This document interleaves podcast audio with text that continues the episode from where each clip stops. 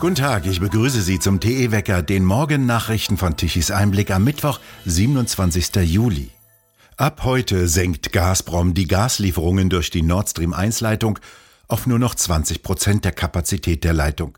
Gazprom begründet diesen Schritt damit, dass eine weitere Turbine einer Verdichterstation zur Wartung anstehe und außer Betrieb genommen werden müsse. Währenddessen springt der Gaspreis weiter in die Höhe und stieg an der Energiebörse in Amsterdam um 7,7 Prozent im Vergleich zum Freitag an.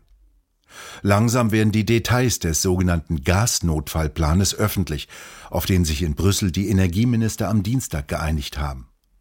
Danach soll der Gasverbrauch EU-weit im Durchschnitt um 15 Prozent gesenkt werden.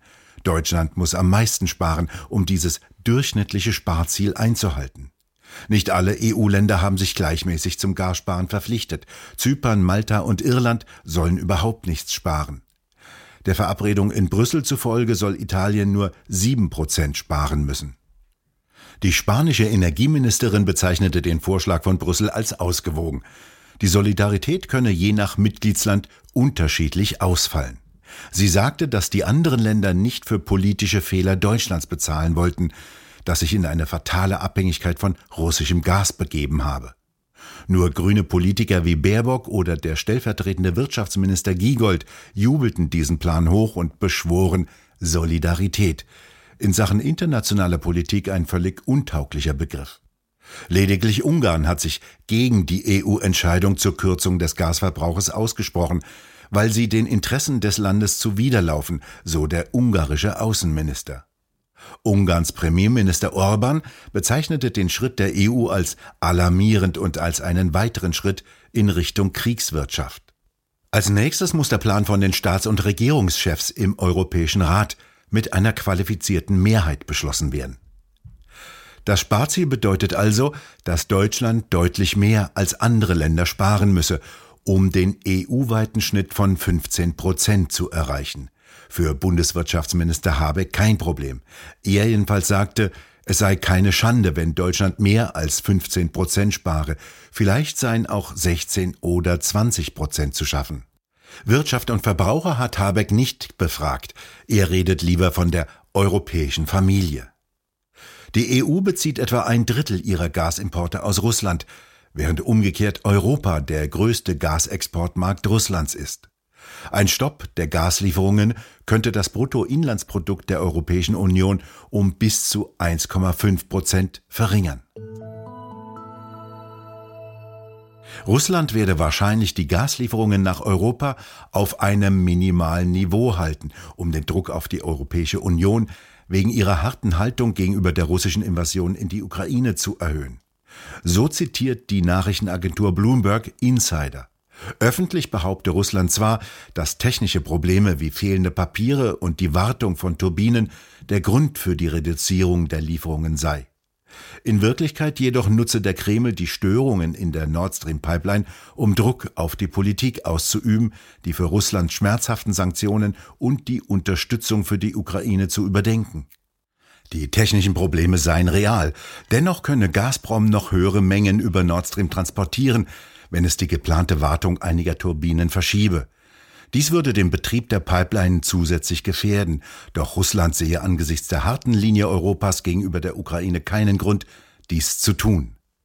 Der Kreml und Gazprom würden weiterhin Gründe finden, um die Gaslieferungen einzuschränken und die europäischen Kunden daran zu hindern, Vorräte für den Winter anzulegen.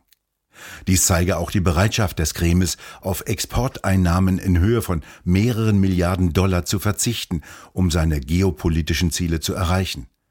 Gazprom habe nach diesen Angaben mögliche Auswirkungen eines bis ins nächste Jahr reichenden Lieferstopps analysiert und Wege gefunden, den finanziellen Schaden dank der gestiegenen Preise zu begrenzen. Die drei Kernkraftwerke, die Ende des vergangenen Jahres abgeschaltet wurden, können weiter betrieben werden. Dies sagte der Geschäftsführer des TÜV-Verbandes Bühler gegenüber Bild. Die Reaktoren seien sicherheitstechnisch dazu in der Lage, weiter betrieben zu werden. Zwar seien einige Prüfungen und Sicherheitschecks durchzuführen, so Bühler, doch ein Weiterbetrieb sei allein eine Frage des politischen Willens. Diese Anlagen zählten zu den sichersten und besten Kernkraftwerken, die es weltweit gebe. Mit den Kernkraftwerken, die jetzt Ende dieses Jahres abgeschaltet werden sollen, könnten insgesamt noch sechs Reaktoren weiterhin Strom produzieren, preiswert und rund um die Uhr verfügbar, auch wenn kein Wind weht und keine Sonne scheint. Dies könnte die dramatische Energiekrise entscheidend entspannen. In Frankreich werden alle Corona-Regeln zum 1. August beendet. Es gibt keinen Covid-Pass mehr und weder Lockdowns noch Ausgangssperren. Am gestrigen Dienstag hat der Senat in Paris ein entsprechendes Gesundheitsgesetz verabschiedet. Am Montag hatte bereits die Nationalversammlung den Entwurf als erstes Gesetz in der neuen Legislaturperiode beschlossen. Danach sind alle Ausnahmeregelungen ab 1. August ausdrücklich ausgeschlossen. Wenn die Regierung in Zukunft im Falle einer Gesundheitskrise außergewöhnliche Befugnisse benötigt, so muss sie diese einzeln mit dem Parlament aushandeln. Die Regierung kann jetzt lediglich nur noch einen negativen Covid-Test bei der Einreise vorschreiben, wenn in einem Land eine gefährliche Covid-Variante auftritt. Dieses Gesetz ist Ausdruck der neuen Machtverhältnisse in Paris, wo Präsident Macron nicht mehr alleine entscheiden kann, sondern sich von Fall zu Fall parlamentarische Mehrheiten beschaffen muss. In Österreich wurde die Quarantänepflicht abgeschafft. Auch Covid-Infizierte dürfen unterwegs sein mit einer Maske. Wer krank ist, solle zu Hause bleiben, empfahl der grüne Gesundheitsminister Rauch lediglich. Dies allerdings haben die Menschen bereits immer getan. Wer heute von Frankfurt oder München aus mit Lufthansa fliegen will, bleibt besser zu Hause, denn die Fluggesellschaft hat zahlreiche Flüge an den deutschen Drehkreuzen Frankfurt und München gestrichen. Insgesamt sollen mehr als 1000 Flüge ausfallen, 134.000 Passagiere dürften betroffen sein. Die Gewerkschaft Verdi hat rund 20.000 Beschäftigte des Lufthansa Bodenpersonals zu einem Streik aufgerufen. Dazu zählen auch das Personal an den Schaltern, Flugzeugtechniker oder die Fahrer der Schlepper, die die Flugzeuge am Boden in die richtigen Positionen schieben. Einzelne Flugausfälle und Verspätungen seien auch am Donnerstag und Freitag noch möglich, wie Lufthansa mitteilte. Die von Lufthansa angebotenen Gehaltserhöhungen würden sich durchschnittlich zwischen 9 bis 11 Prozent bewegen bei einer Laufzeit von 18 Monaten. Die Gewerkschaft Verdi fordert eine Laufzeit von zwölf Monaten und 9,5 Prozent mehr Lohn, mindestens aber 350 Euro. Hohe Wellen schlägt die Reise von zwei SPD-Politikern in die Ukraine.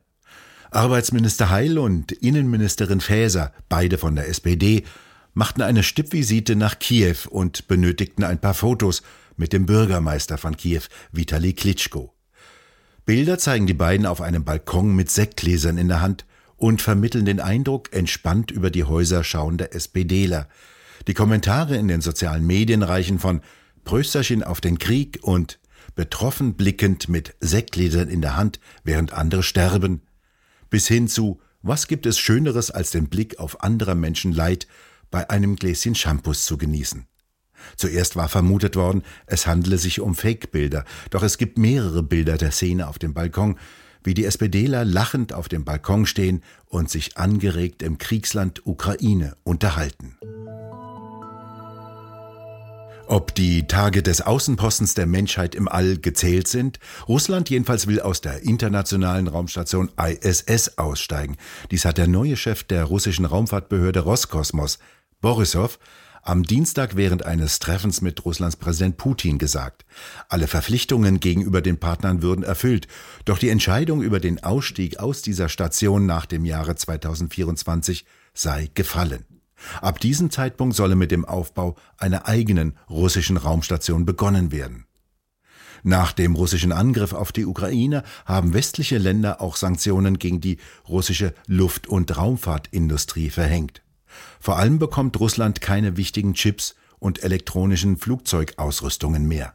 Das trifft die russische Luft- und Raumfahrtindustrie in erheblichem Maße.